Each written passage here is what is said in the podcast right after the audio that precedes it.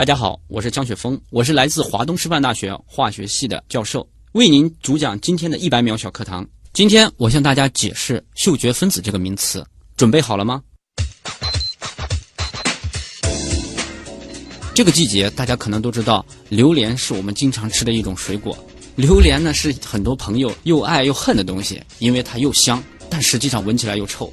那么这里面就蕴含着很深的一个化学的问题，因为它的这个臭味是从过硫键带来的，而这种过硫键断裂了以后，具有一定的除蚊虫的效应。这也是为什么榴莲在东南亚的一些国家广泛的这个存在。所以一方水土养一方人，阴阳相克也可能是这个因素。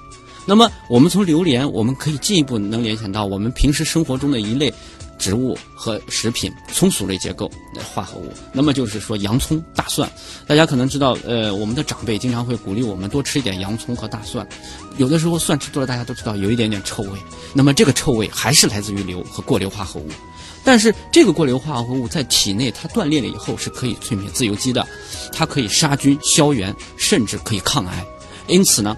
我们应该正确的对待这些有嗅觉，一开始让我们看起来并不那么友好，并不那么愉快的分子，但实际上它对我们的人体的功效和健康的功效非常有用。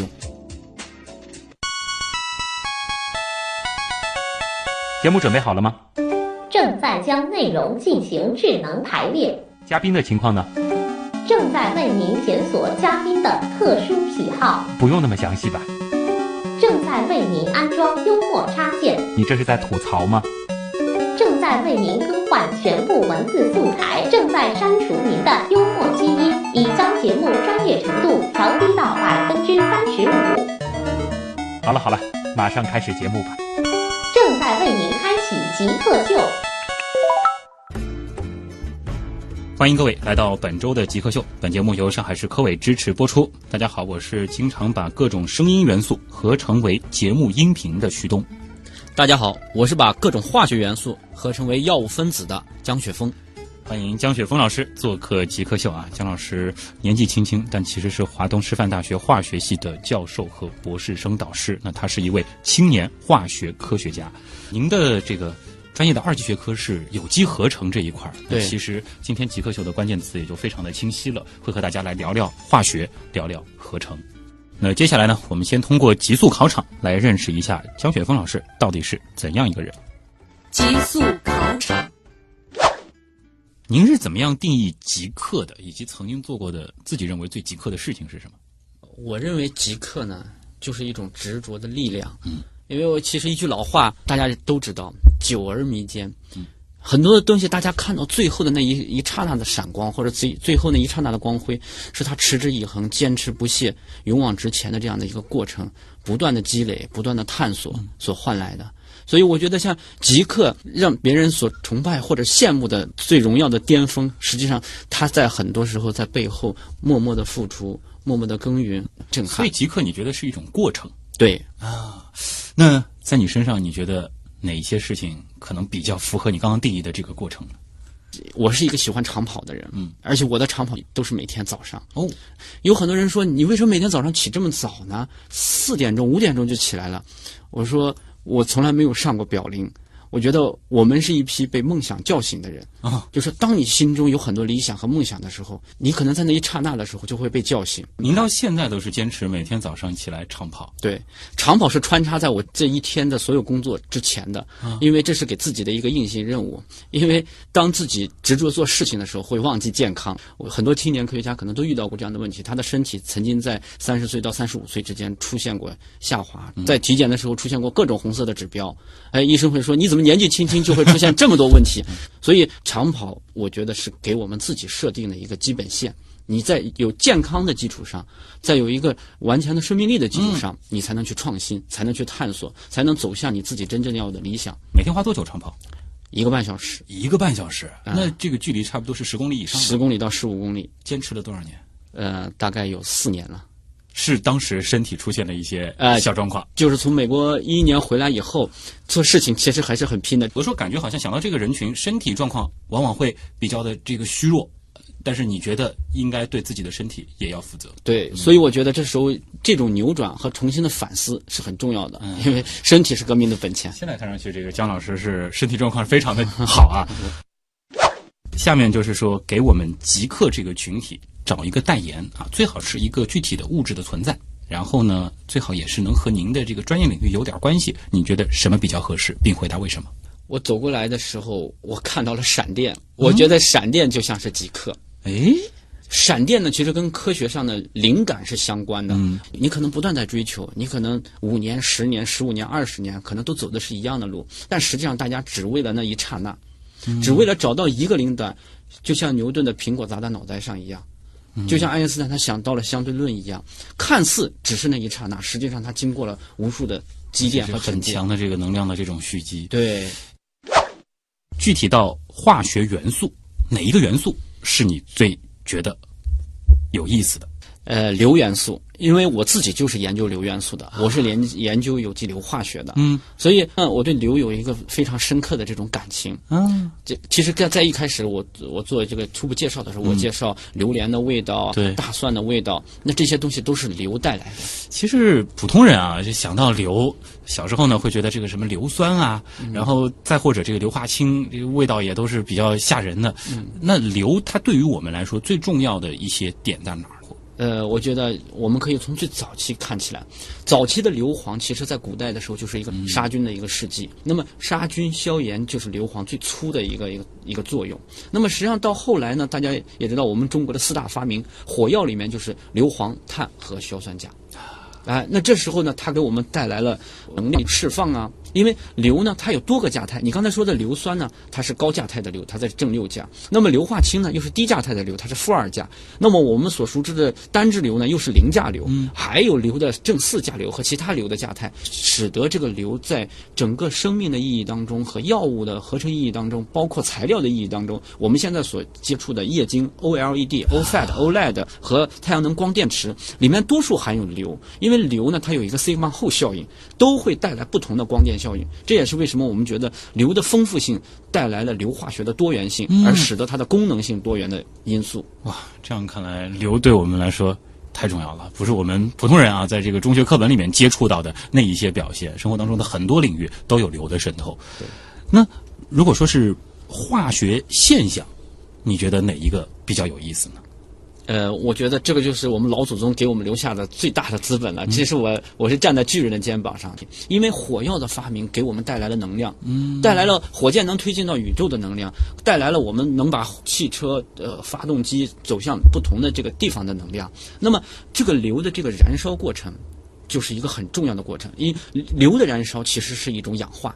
那么它的氧化，比方说刚才你说的带来的硫酸，硫酸大家认为可能是个酸性的，会腐蚀，但实际上硫酸给我们带来了化学工业最起初的原动力，因为只有这种硫酸的这种强酸性，才能使得一些化学的反应发生。嗯，所以这都每一个台阶都是可能都有硫在这里面扮演的角色。嗯，所以您对于这种特别剧烈的化学反应，会觉得比较有意思。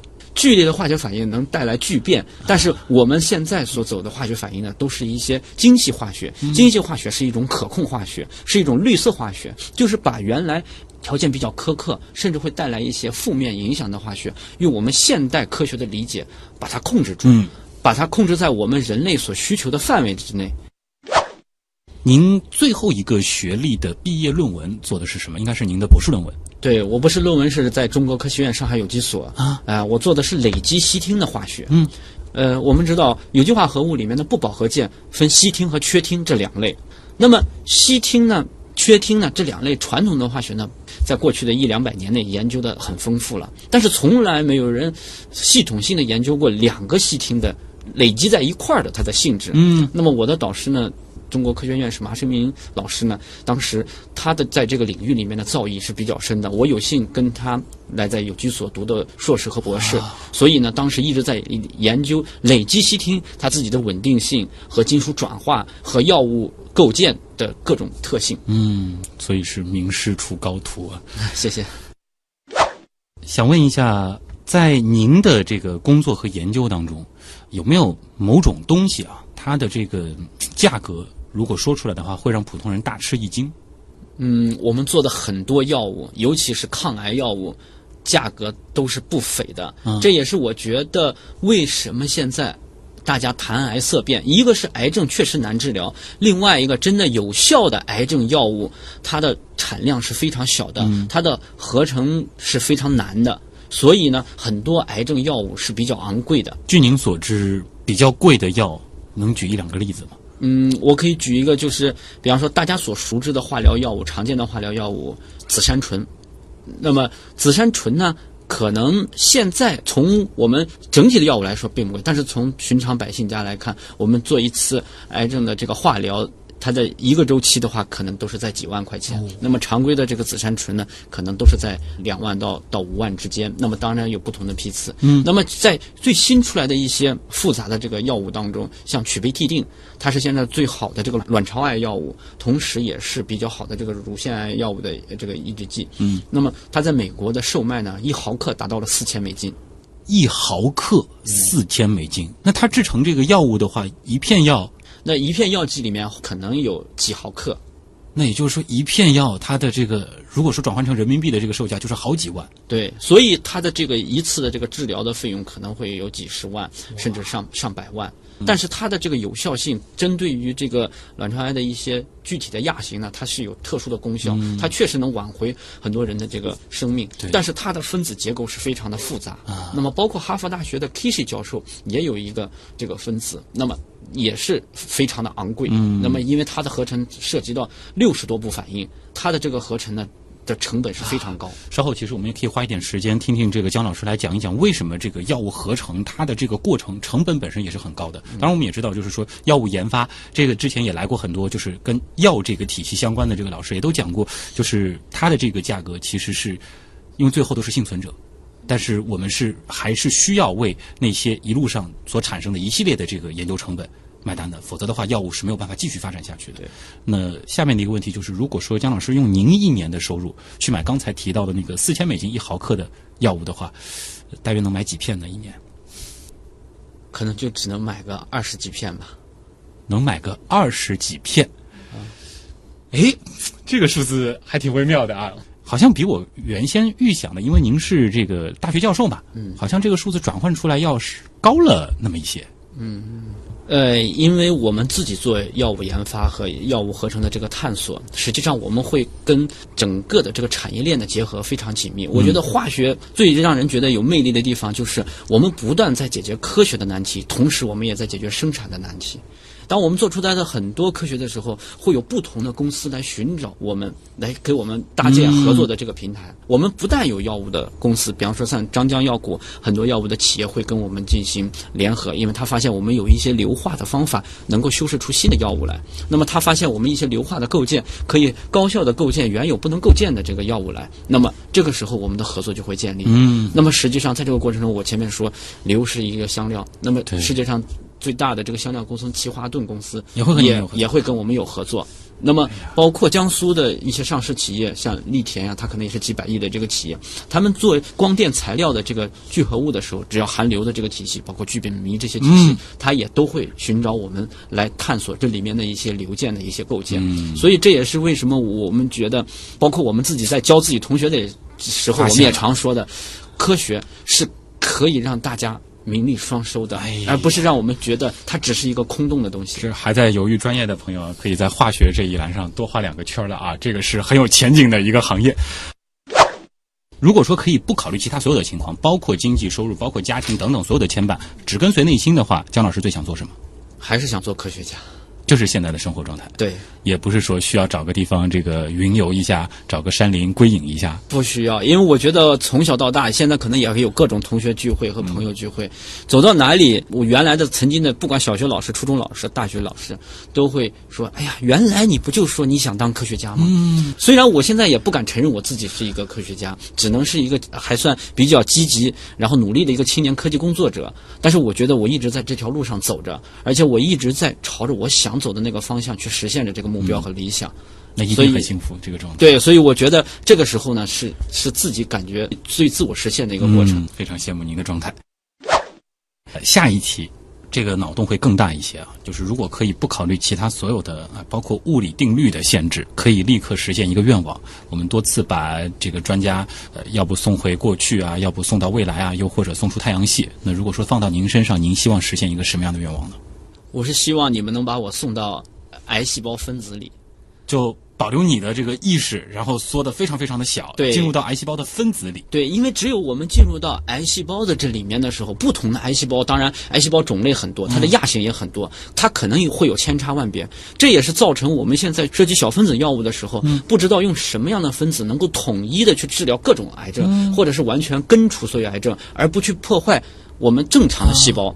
那么，只有我们只有钻进去，哎，这个其实让我很困惑，就是说我们对于微观世界的这个了解，到现在而言还是有非常非常多的局限性嘛。哪怕是癌细胞这样一个尺度，其实也不算很小很小的东西。对，这这就是我觉得很多大科学家常说的，人类在两个层面上都是难以匹及的，一个是。超宏观体系，我们可能绝大多数的宇宙更遥远的星系，这对我们来说探索是有尺度上的难度。嗯，然后到于极度微观呢，那么在这个细胞层面、分子层面，虽然我们知道了很多细胞的构建，由于癌细胞是一种新型的细胞，它是一种变异产生出来的一种高繁殖力的这种细胞，而且它有各种形态和各种亚型，所以它的这些细节的内容，有无数的科学家和医学家还有药学家都不断的在探索，所以我们就希望。真的有机会，我们也钻进去看看究竟是个什么样子。考虑到我们的这个愿望的这个超能力程度啊，我觉得直接就是说，把他们所有的原理全部铺陈在你的面前，写成一个几千页的报告给你看。谢谢，也 希望我们能够早日克服这样子的一种疾病吧。极客高科学，欢迎各位回到极客秀。大家好，我是经常把各种声音元素合成为节目音频的旭东。大家好，我是把各种化学元素合成为药物分子的江雪峰。嗯，今天做客我们节目的极客江雪峰老师，来自华东师范大学，他是化学系的教授、博士生导师。在我们的这个自我介绍当中，其实有一个关键词啊，就是合成。而呃，江老师的这个本专业就是做有机合成的。这里能和大家先来讲一讲吗？就是说我们在讨论合成的时候。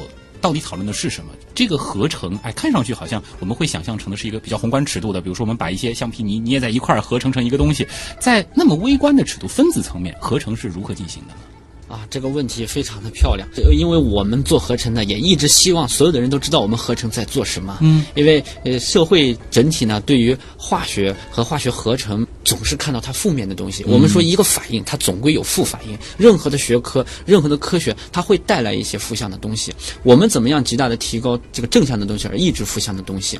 我们合成合成的是功能分子，这功能分子有可能是我们平时吃的医药，我们的青霉素、头孢、抗。癌药，然后心血管疾病的药物，那么也有可能是我们平时的一些添加的这个食品，我们的 barbecue 酱，然后我们的香精香料，我们平时刷牙的牙膏，我们的浴液、洗发水。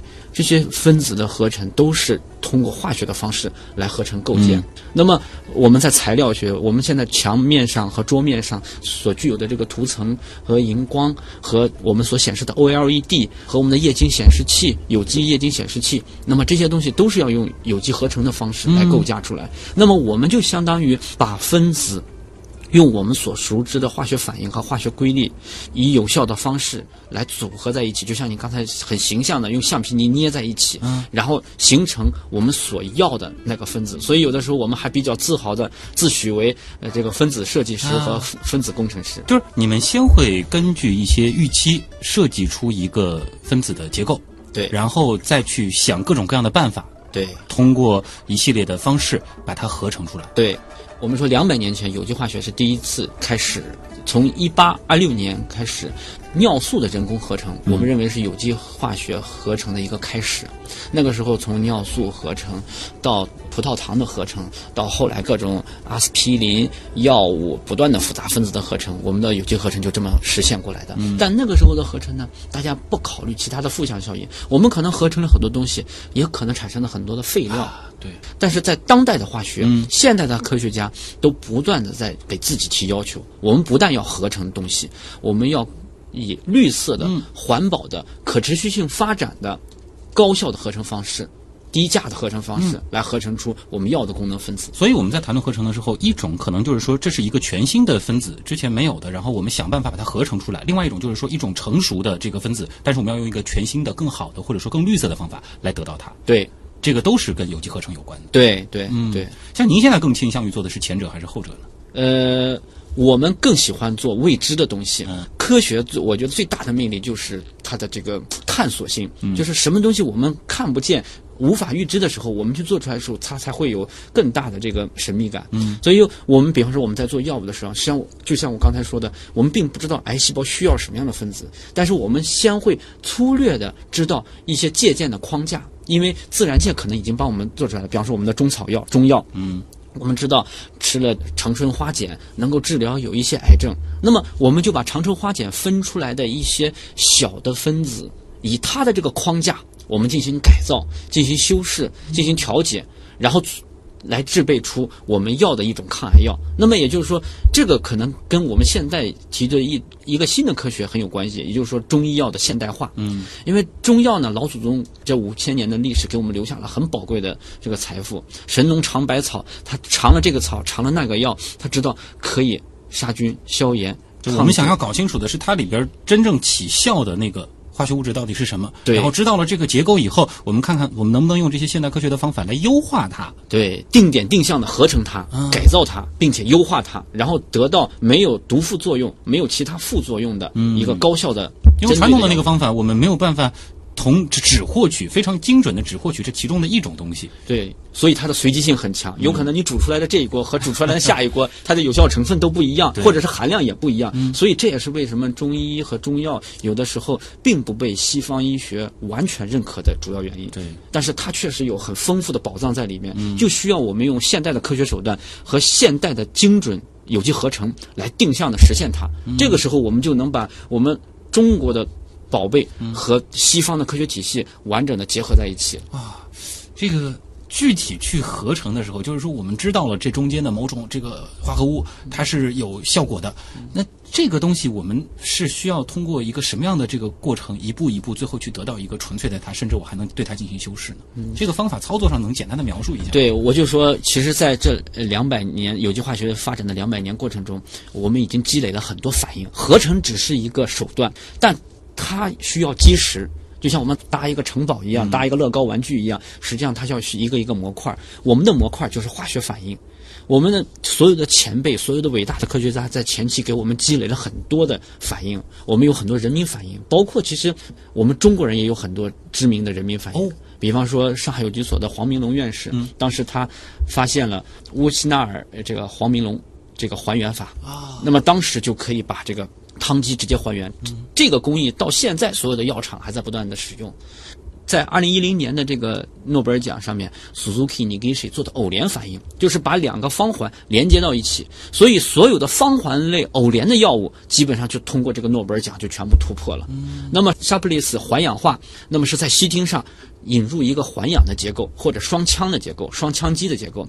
那么含有双羟基的药物，用这种方法就全部实现了。嗯，这我觉得一代一代的前辈他积累了各种各样的组装方法对啊，或者说是这个拆卸方法。和反应手段。嗯，然后有了这样子的一系列的这个技能之后，那么更多的这个化学家就开始就把这样子的一些技术具体的用到我实际要拼装某一个东西上。对对对。讲的有点抽象，当然，其实还有一些人可能还在探索一些新的具体的这个操作的，或者说是拆解，或者说是安装的方法。对对，嗯，就是所以我刚才说，就有点像乐高玩具对。我们乐高玩具的每一个模块是被不同的科学家发现，嗯，然后我们再把这些模块组装起来，组成我们要的高楼、要的大厦、要的汽车、要的轮船。对，当然这个是化学家做的部分。如果说是具体到药的话，你们拼装出来了一些成品之后，可能就有下面的这个继续的这些搞生物的、搞医疗的这些团队，他们再拿去做进一步的去实验，去对验证它的这种有效性。因为药它之所以起作用，就是因为它作用于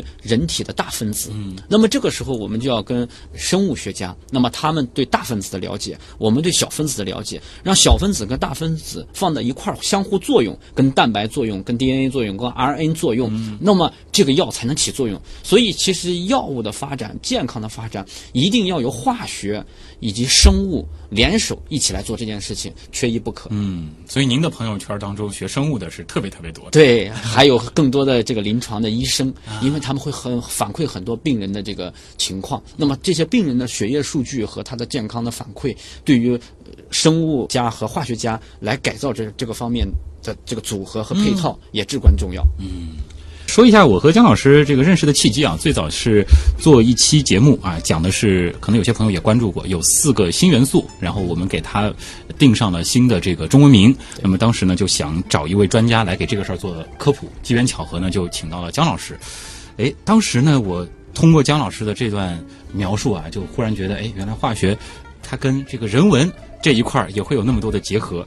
没想到把姜老师请来之后，才发现人家的主业根本不是在审定新名词这一个部分。然后刚才的这个部分给我的感受就是，您一天就是起码有二十八个小时才能安排的过来。就不仅仅是说学校有教学任务，然后有研究任务，同时还有自己的这个创业项目在做，还有各种各样的这个社会工作。因为我觉得你刚才虽然讲了这么多，其实在我自己的脑海里，我把它都统一了。嗯，因为我一直说，一个好的老师在大学里，他其实扮演着三重角色。第一个，你首先是一个老师，嗯，老师呢就是教同学，但教同学不是简简单单的教知识，其实你在教他如何做人，如何行走人生。当你作为老师的时候，你就会有社会责任，你不是光教你身边的同学，你对科学的普及，然后对科学的这个代言，你是要面向整个社会的。所以这也是为什么我会担任一些科普的这这个包括呃这个国家的这个化学教育领域的这些义务性的一些一些普及的这种活动。那么我认为这是非常必要的，虽然它不换来我什么，但是我觉得我只要影响了很多年轻人，影响了很多青年人，因为当我在小的时候，我觉得有很多贵人和朋友，只是给我说了那么一两句话，给我讲了一两个故事，让我明白做科学家就是我要做的事情。嗯，我觉得那几句话对我人生的触动，可能比很多的课程和书本和更加重要。所以我也想把我走过的这条路也转给其他人，让他们在人生道路上受益。我们也期待今天听这期节目的可能几十万的人当中，也有那么一两个，因为姜老师的那一两句话，那是非常的荣幸，非常的高兴。最后走上了化学道路，甚至是成为了化学领域的科学家。所以你觉得就是这些事情一气呵成的？对，就是因为我的目标就是那一个，所以这一路上我做的那么多的事情，都是为了这个目标去，也不会觉得我的精力顾不过来。对，呃，就像你刚才在讲的，为什么我们会把我们的这个科学跟产业结合？跟产业结合的时候，就会产生到创业和企业运营。那么，这也是我向同学们证明的，我们的科学不是停留在书本上的，我们的科学是真正能解决产业问题的。同时，我们用产业解决问题的这些大量的数据和事实，再回馈给我们科学做论证，实际上。它在产业里遇到的问题，又重新给我们带来了很多新的科学灵感。有的时候我说，科学其实也跟艺术一样的，我们需要灵感，嗯，不是光光看那几篇文献，或者是所以您是觉得基础和应用没有必要分得很开？呃，也可能跟这个学科有关系。啊我觉得就是化学，这就是它的魅力所在。它把基础和应用是一个很紧密结合的状态。我刚才说了，化学涉及到我们衣食住行的各个角落，它本身就是贴近我们每个生活的，所以它的理论是直接能够用到的。对。所以我们就应该用生活中的理论再反馈到科学当中，这个时候才能让化学的生命力更加的强。嗯，化学里边儿就可以不用说啊，我是做基础的，我是做应用的，这两者完全是可以结合起来的。嗯在姜老师身上好像也是一个比较好的体现了啊啊，。尤其在有机合成、有机合成啊合成这个领域，嗯对。而且这个往往就是说，你的一个比较好的学术成果，它也能够得到一个比较好的商业转化。对，这也是为什么很多企业在跟我们同步的合作，然后同步的推进。这个的话，我估计有很多还在选择专业的朋友啊，可以有一个比较好的借鉴了。那最早是一个什么样的契机让你选择了化学？再然后是为什么会选择有机合成这一块儿？我是甘肃兰州人，嗯，我记得我考到兰州一中的时候是六百九十二分，中考是全省第二。啊，然后呢，实际上数理化我全是满分，都可以选。天哪！然后呢，当时文科班也可以选，因为我自己也比较喜欢写东西。也，但实际上扪心自问，我我最喜欢的是什么东西？我我很着迷这些化学的变化，化学的这种神奇的转换。其实从我上初中开始，我第一次接触化学课了以后，我觉得这个东西越来越有味道，越来越有魅力。自己懵懵当中，我觉得就我已经定好了，我就应该是一辈子学化学的。嗯，所以在高考的时候，我填报志愿的时候，就以你当时的考分，我说任何专业都可以选。不是是，我是高校服从分配，但专业不服从分配。我的专业就填的是化学专业，因为我我认为我我选择这个行业和选择这个方向，我自己就是定下来的。就你是属于在高考前就已经对于你之后要走什么样的专业，对思路非常清楚。但实际上，在我们那个年代，很多人考上化学系都是有情绪的，都是想调戏的。就好像有的本来可能想学物理的，或者是怎么样学计算机的，啊学学金融的，会会有很多人。但是我觉得我们是很想学化学，你就是奔着化学去，的。这个就是从小的对，我觉得对化学的这种执迷、变化的执迷。那会不会出现这种情况呢？就是在中学阶段，我们接触的化学和对化学的认识以及想象，到了本科或者是研究生阶段，会发现它有些不同呢？会的，实际上这是在不断变化的。一开始我们认同化学，就是我觉得我可能也是遇到了好的老师，嗯在上初中或者上高中的时候，我的化学老师给我们展现了这种化学实验科学的一些神奇的变化、色彩的变化、形状的变化、气态、液态的这种从实验的魅力来说，化学可能是在学生阶段课堂效果最好的一个学科。对，所以我们现在做化学教育的时候，我们也非常注重实验的展示，因为实验是呃，我觉得是比较直观的，能让你能够直观的体会到一种科学。那么这个时候，你觉得有一些东西的变化是能在你的控制范围内，你觉得有一种控制大自然的能力。哎呦，对啊，所以我觉得这个时候我很崇拜这种化学家，他们能够控制一些自然的变化。到了本科以后，会发现这个化学不单纯是做各种各样让你惊喜的实验，甚至可能是非常枯燥的重复一些实验。对，那个时候呢，就开始我觉得在集中在化学的机理上。嗯，那么各种化学的变化，它不是光停在实验上，就像你刚才讲的，理论上它究竟是怎么转换的？我就不再停在表面上了。我们想一想，这个表面发生的现象，它牵扯到什么能量的变化，牵扯到什么分子的变化，牵扯到什么价键的变化。那这个时候对机理的认识就不断的在深入。这个时候也寻找到自己的一种成就感。为什么呢？当其他同学画不出来机理的时候，自己却能把这个机理给别人解释清楚，嗯，觉得自己好像确实还是有，呃，有有有一点点像科学家的味道。所以我觉得这些东西啊，让自己逐步逐步的对化学更加的着迷。哎，其实本科阶段，嗯，到最后走上这个科研，也是一个选择的问题。在那个时候的话，以你当时的这个呃本科的成绩，相信如果说直接对口市场的话，应该也是有一个非常不错的工作可以等着你的。呃，是这样子的，因为当时大学四年，我的这个综合成绩都是排名第一的。当时保研的话有六个地方可以选，当时我记得我印象很深，我咨询了我两个老师，一个是有机化学老师，一个是物理化学老师。我问这两位老师啊，我说老师，就是我想学有机化学，哪个地方最好？他们都跟我说上海有机所，上海有机所是有机化学最好的地方。那么我就转头就走了，就回去填志愿了。然后那那两个老师就拉着我的肩膀，反过来问我：“你怎么不像其他同学问一下，呃，这个就业情况、哎收入水平，啊然后累不累的程度啊？因为有一些科研院所和有一些大学相对比较轻松啊，也也你感觉又回到了高中的时候，你想到了化学就只填了化学，然后这一时你是想到了有机化学，然后我就只要有机化学最好的那个学府。对，对，当你在人生的路上，你在任何一个行业想做到优秀，在外人看来都是很累的。嗯，但实际上，当你自己执着做这件事情的时候，你一点都不会觉得累，因为这就像打游戏一样，就像我沉迷于某一件事情一样，我不会觉得它累，因为我觉得它非常的让我着迷。化学世界有很多精彩，您刚刚也提到了，包括这个物理化学等等。嗯，有机化学里边究竟是什么样的东西触动了你内心的那根弦，然后让你毅然决然要进去呢？这就是我说我在大学的时候，我发现机理的神奇。我可以用机理推导出和预测出有一些反应，我可以预测出这个分子能变成什么分子，甚至能构建出我要的什么药和材料分子。而这些材料和药药物就直接解决人的生命和健康问题。这些材料直直接能用到我们的衣食住行上。我觉得我如果能做这件事情，让我自己感觉成功的。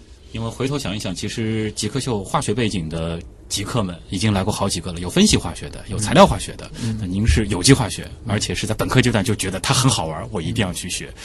这里是正在播出当中的极客秀，今天做客我们节目的极客江雪峰老师呢，哎，可以说是一位分子设计师啊，是青年化学科学家，来自华东师范大学，他是化学系的教授和博士生导师。还有点时间，我们进入问题来了，我们也来看看网友对于化学、对于有机合成都有哪些好玩的问题。问题来了，问题来了，问题来了，一指飞花问啊，说在您的研究领域啊，您了解的最有趣的分子是什么？为什么？那我感情最深的肯定还是硫分子，就是单质硫。单质硫的分子，因为我自己做硫化学嘛，我对硫粉有有很很特殊的这个 这个理解。嗯，它好玩在哪儿呢？因为大家知道，很多单质可能只是一个原子或者两个原子，而硫单质是一个八原子的结构，八个硫原子成一个八元环的结构。嗯，然后它像一个皇冠一样。成为八元环的硫单质会有什么特殊性呢？因为当这个八元环被打断的时候，它就会产生硫自由基。那这个硫自由基既可以被氧化，又可以被还原，所以硫化学丰富也丰富在这儿，它可以扮演很多氧化的角色，也扮演还原的角色。它就在药物合成当中给予不同的作用。嗯，比方说我们说在药物里面，如果你要想引入亚砜，也就是说硫的一个氧化态，嗯，那么亚砜，亚砜呢就会使这个硫的夹角变到。一百二十度，那么这个时候药物的构型构象跟大分子之间的结合能力就不不一样。那么如果我们把硫氧化到更高的价态，变成风了以后呢，它它就变成一百零九度的这样的一个四面形的这个结构。那么这个时候的这个弯角呢，对于大分子的结合能力又不同。所以这就是硫带来的一些小分子影响大分子的一个不同的这种。构形构象的关系。忽然之间，您的那个描述又让我们对于这个有机合成有了一个更有意思的理解。就是其实，在你们的这个想象当中，你们有的时候也会把它理解成是一个宏观尺度的一种结构。对对，所以有的时候我经常我跟同学探讨的时候说，我们在讲任何科学的时候，其实脑子里都有一幅画。对，哎，我们讲的时候，实际上我们自己脑子里就是一幅电影，很形象。你刚刚的那个描述，感觉就是在把你看到的那个图景。描述给我听，对，而且我也构型出了这样子一个图。不但它是三维的，而且它是动态的。嗯，因为任何分子它它都是在不断的热运动，它都在震荡。对，然后这个震荡的强和弱影响了它的能量，影响了它的价键，然后才促成我们身体变换成不同的，包括我们的情绪和感情都是。大家常说，爱情就是来自于多巴胺。也就是说，在你脑脑海当中想象出来的那个分子的那个画面，嗯，可能如果说把它直接用视频进行表达是非常困难的。一种方式，因为你还得把它的那种震荡什么的这种叠加的放进去进行理解。对啊，哎，想到一个比较让人脑洞的问题啊，我们一直说这个碳硅硫磷，呃，在这个一些科幻作品当中，有的人会去脑洞硅基的这个生命形态，这倒让我想到了，您那么喜欢硫，嗯，按这样子的思路，硫有没有可能也会有类似的这种生命的可能性呢？呃，我觉得完全有，为什么呢？实际上，硫就像你讲的，碳硅硫磷。实际上，硫已经在这个自然界的这个元素丰度是排名第五的。嗯，那么碳是形成生命最基本的元素，但我们现在也慢慢发现，硅在生命当中也非常重要。嗯，硫和磷就是更重要了，因为大家可以知道，ATP 三磷酸腺苷，我们释放能量的全部是由磷来带来的。对，而我们蛋白质的二级结构，大家知道，我们说 DNA、RNA，它它是一些氨基酸连在一块形成肽链，但是肽链不形成二级结构的时候，它不是有效的蛋白。二级结构怎么形成呢？它有氢键，有有其他作用。更最重要的一个是它有流流桥键，也就是说两个流拉到一块儿，手拉手拉到一块儿，它就把它形成一个螺旋结构产生出来了。你会发现蛋白质的螺旋结构当中有很多流流键在中间搭桥。嗯。这就流流键的桥来把这个二级结构搭起来，所以我们说蛋白一旦变质，虽然是相同的东西，它二级结构一旦坍塌就没有功能了。所以这些二级结构的还能保存，流流键在针对于生命的这个构成是一个非常重要的结构，非常重要的结构。所以它有的时候是解释生命现象的。更何况最早期的生命形态，如果说我们假想它是在海底的那种热液系统周围的话，它可能本身就是需要以硫。作为一个养分的，对，所以最早的呃，不管宇宙爆炸也好，还是地球形成也好，我们不是有很多火山的喷发？嗯，现在的火山喷发，你会发现火山口都有很多硫磺产生，硫的物质产生。那么我们说早期的生命会形成在火山和地震带，那我认为就是岩浆带出来的碳物质和硫物质之间的组合，形成了含碳、含硫、含磷的这种分子氨基酸，然后它有可能在不断的组合成复杂的生命体。太棒了。下一个问题来自狂奔的洋葱，他问啊，二零一六年诺贝尔化学奖呢是颁给了三位做分子机器相关的科学家，想问一下，这个分子机器是什么？都有什么样的种类？啊，这个问题非常好，因为我三周前在巴西的时候，正好跟 Studer 就跟他们交流了一下再，交流一下，因为实际上这三个诺贝尔奖里面有两个诺贝尔奖都是我们经常交流的，在在我们呃在您的朋友圈里的呃，在在 在我们的化学界里面，我们会有各种会议啊，和他在国内的会议邀请报告的这个大家的一些交集和接待。呃我我有的时候也很有幸能够接待这两位科学家 Ben Fring 呃 Fringa 和这个 Studer。那么这次在巴西呢，跟 Studer 他也。阐述了他自己发现这个分子机器的整个过程，因为分子机器，我想用通俗的语言表达就是什么呢？就是我们说了，化学是分子，但分子和分子之间有价键作用，价键实际上是物理的电荷作用的一种体现。电荷我们知道有吸引，有排斥。那么电荷组装在架件里头的时候呢，它就会有多种的电荷形式。那么两种不同的电荷嵌套到一块儿的时候，你就会发现正负正负这种一会儿吸一会儿放，它就会让你这个分子移动。那么看起来它就是形成了一种分子机器。不要小看这种小，的分子能动起来了。啊，对你不要小看这种小的分子机器，小的分子机器可能不提供什么能量，但是如果我们拿出一个器件来，它里面含了几百万甚至上亿的分子，每一个分子可能只提供一丁点能量，但是这样的一个材料，它综合提供出来的能量就可能变成我们人类很有用的一个材料。而这种分子机器，它之所以能称之为机器，是不是它还可控？对，就是比方说我们的能量的提供，如果用光来控制，比方说我们知道呃某一个能量的阶梯是可见光的蓝光照射，它吸收的能量能让它扰动。那么这个时候你照射蓝光的时候，机器才开动。啊那么如果你变成红光，把它或者光停了，那么这个机器就不动了。对所以它人类可控的时候，它才变成了一个有用的机器。是，所以这个就是它的一个意义了。那它现在这个应用方面会有哪些可能性呢？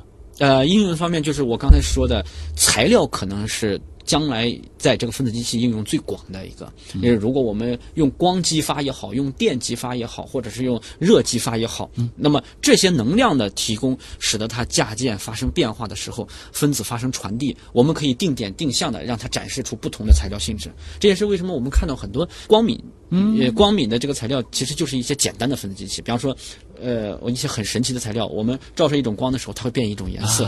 那么这就是最简单的。如果我们用的更大型一点呢，你像光电、光电池，我们如果用光照射在这个上面，它发生电子传递，包括分子传递，它就可能蓄积电能。明白了，有变化或有运动，关键它是可控，我们都可以理解成是广义的分子机器。对啊，下一题来自布灵布灵小星，嗯，他说，只要知道化学分子式，任何药都能合成吗？基本上可以这么说。因为有机合成两百多年了，可能用笨办法、用长时间、用更多的人力、物力和时间，都可以合成一个我们相对认为复杂的分子。因为哈佛的这个 Kishi 教授曾经合成了海葵毒素，嗯，那么那个时候大家就认为人类的走到合成的最高峰了。呃，乌德瓦的 E.G. Corey 他们都合成了一些巅峰型的分子，但是我觉得当代科学可能不再是比谁去合成复杂分子，甚至谁能合成出来分子，而是谁能高效、绿色、对环保、低廉成本的合成。这个其实要求更高，看似好像好像是在重走别人的路，但事实上，我虽然山顶都是这个山顶，但原来可能是这个爬上去的，我现在是要用非常轻盈的这个方式啊，这个或者是修一条路上去。对，我觉得您举这个例子非常的这个呃形象，就是像珠穆朗玛峰，可能有很多登山家已经攀登到这个峰了。那么现在还有很多人攀，他们想以不同的角度、更难的方式。这种难的方式不是无谓的，不是随机想出来的，是有很多社会需求。而且在实验室能合成和在工厂里面能够系统的大批量的成本非常低的合成，那又是两个概念。对，所以我们说在实验室里做的很多反应叫小事。那么如果往工厂走的时候，中间还有一个中式 process，然后到工厂的大的这个工艺放大，它都是有一个逐步渐进的过程。嗯，因为反应从不同的层级变化的时候，它会有不同的这个性质出现。嗯而且可能会有更多的这种变量需要考虑进去。对，反过来的话，我们因为看很多的这个药物说明书上面都会有各种各样的这个分子式，正常情况下拿到这个分子式，在您的这个实验室里面，如果不考虑代价的话，基本上都是能做出来的。呃，应该是都能合成出 好。厉害啊！风吹不展带没问，为什么无机反应很少见到机理，有机却很多机理？这个啊问题问的感觉好像很专业。呃，我觉得问到本源了。我先拿一个不专业的方式来回答。嗯，你说自然界有很多种元素，为什么只有生命会变得这么复杂？地球上会有很多元素，我们的生命变得这么复杂，就是因为生命含有碳元素。我们说什么叫有机物？含碳的化合物就是有机物，含了碳元素以后变成有机物了以后，它的变化会非常的丰富。不只是丰富，而且非常有意义，因为它跟生命有关联了。嗯，那么无机的东西它，它跟生命的关联度不大，研究的意义会比较小。啊，另外一个是无机的这种丰富度和有机的丰富度，因为有机有机化合物它含碳了以后，它的价态、它的转化、它的小分子跟大分子之间作用的关系，那么这些之间的相互关系都是属于有机反应机理所要研究的。但是无机化学呢，它可能跟我们的生命就脱离了，研究的意义会稍微的降低。可不可以这样理解？就是说，无机化学，因为它可以完全不考虑生命的这一个部分，它自己就在那儿。那么也就是说，大自然它本身是一个工厂，而有机化学在最初的那一批复杂的这个分子变成生命之后，它就开启了一个。复杂的化工厂模式，一代一代的生命，随着生命的这个复杂度越来越高，每一个生命个体内部，它又在进行各种各样的和有机相关的这种化学反应。对所以就导致它的这个丰富度非常非常非常的大了。对，我觉得可能任何人都没有预料到有机反应会产生生命，生命会产生思想，思想会带来进化，进化会带来社会，到最后。没想到一些有机反应能会创造整个有机世界和人类社会，我觉得这个是我们从来没想到的。但无机化学，我可以举个简单例子，那么我们无机的二氧化硅或者是我们材料，它静止的就在那里，那它也可能发生变化，它从这个石头变成了另外一个石头。那么有的时候可能大家会觉得无机化学在研究晶型的这个不同和结构的不同，它只是说，哎，我说金刚石它是最硬的石头，或者是二氧化硅它是一个玻璃的这个形状，但是对于它之间的这个转换的研究意义，可能就会降低很多。另外，它的这个变化上确实会减少很多。嗯雪山姑娘啊、嗯这个是属于对您有了解的。看了您的简历，发现您已经申请了很多的专利，就想问了，呃，这些专利是不是绝大多数都已经产业化了？申请这个专利难吗？呃，申请专利呢，其实并不难，只要你一直在创新的话，专利的这个转换为有效的这个生产技术是需要很多的这个要求的。嗯，因为我们我们要做很多的这个科学的这个产业化转换的时候呢，如果以国际的这个标准的这个规则来做的话，我们要做好知识产权保护。嗯。可能在传统的呃早年的这个科学研究当中，大家不注意，这也就是导致了很多科技产业产权的丢失，别人的高仿或者是别人的跳过。然后这个不是说我们不不想把科学共享，因为当你被一些不太专业或别有用心的人去做专利保护的时候，它会破坏整个创新的环境。我在这个药界里面就有很多这样的例子，有一些包装起来的公司，他们不去做真正的创新，他们就等着别人的这些科研成果出来了以后，马上封锁一个专利，然后等着大公司来收购它来买，它可以就地要价。这个时候，我觉得它是一个研究的毒瘤。君子爱财，取之有道。你是用科学的知识产权来换来合理的这个对等的一个价值体现。然后这个时候，你不仅仅是福利你的个人，你福利的是你的研究团队，因为有二三十个同学和二三十个研究人员跟你日夜奋战去突破这些东西。你为团队负责，为集集体负责，为科研的这个可持续性发展负责。我觉得这些的这个专利的回报是要给予团队的。就是说，为了科学而挣钱和为了挣钱而科学，它带来的这个结果是完全不一样。对。天狼星啊，这个是一个求职题了啊。呃，经典的有机化学合成相关的，可能是书啊，或者说是教材之类的，呃，适合研究生的有哪些？希望姜老师可以推荐一下。然后另外一部分就是，呃，这个行业的就业前景怎么样？以及如果说是有要考研的同学，比如说要考您的研究生，您可能更看重什么？呃，我觉得作为推荐来讲，一旦推荐的东西多了，就相当于没推荐。嗯，如果让我推荐，我只推荐一件事情。你要推荐教材，我觉得就推荐人民反应。化学合成研究的就是反应与合成，嗯不管是合成与反应，它的根基就是一个个机缘的反应。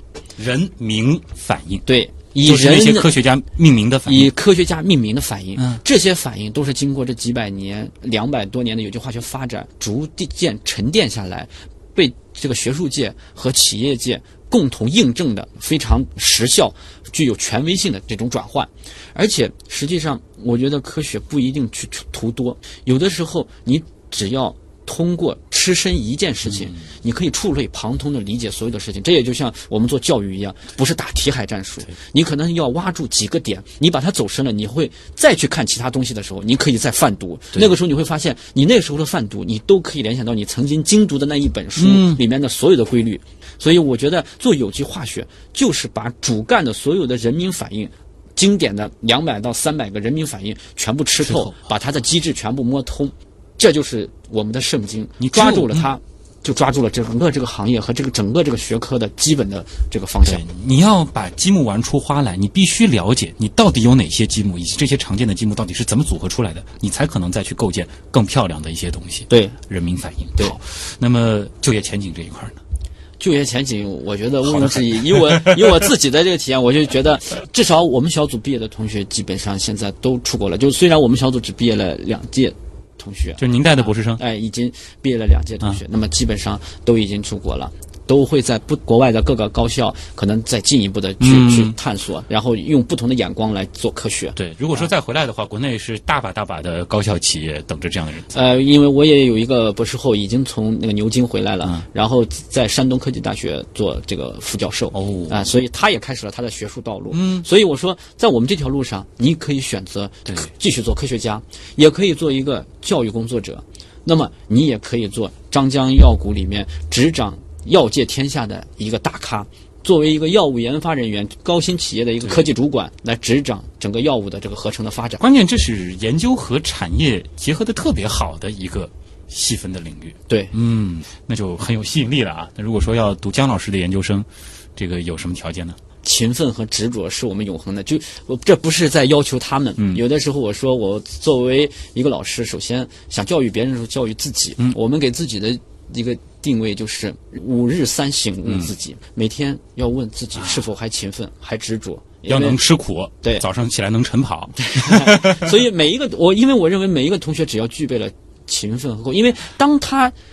参加过考试，经过一层层的教育选拔了以后，我认为人的智力水平没有太大的差别了，可能有微小的差别和个体化差异，但是基本的差别是没有的。剩下的是人执着的精神和品质。一个人能在科学的道路，甚至在不同行业能走高走精的这个能力，其实是在他的意志和品质上。嗯，所以我我对同学的要求就是，他只要有一个执着的精神和勤奋刻苦努力的这个精神，我觉得就可以走向更高的道路。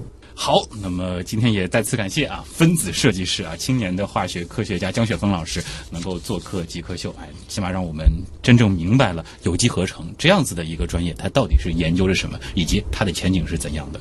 呃，有兴趣的朋友其实也可以考虑一下啊，是不是把自己的之后的这个研究道路啊，选择江雪峰老师作为你们的导师。那么今天的节目就是这样，我是旭东，本节目由上海市科委支持播出，咱们下周再见。